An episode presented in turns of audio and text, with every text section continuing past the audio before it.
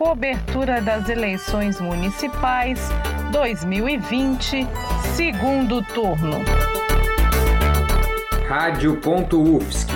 É rádio, é jornalismo, é democracia, é cidadania e ponto.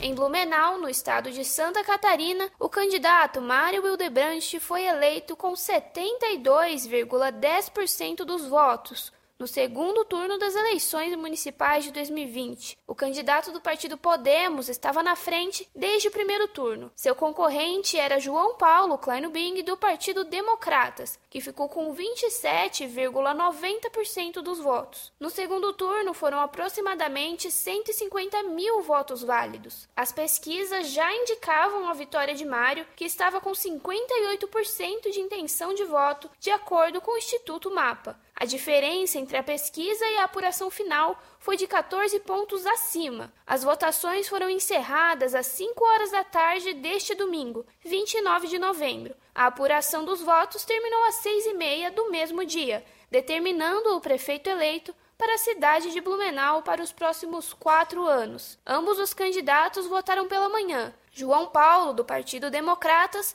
votou no Colégio Bom Jesus, no centro da cidade, e o atual prefeito, concorrendo à reeleição, Mário Hildebrandt, do Partido Podemos, votou na Escola Básica Municipal Professor Oscar Umbenhal, no bairro Água Verde. Eu sou Poliana Dias, para a Rádio.UFSC, na cobertura do segundo turno das eleições 2020. Cobertura das eleições municipais 2020, segundo turno. Coordenação técnica de Roque Bezerra e Peter Lobo.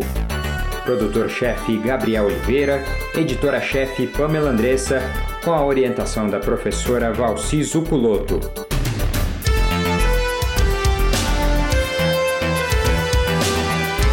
Rádio.UFSC. É rádio, é jornalismo, é democracia, é cidadania e ponto.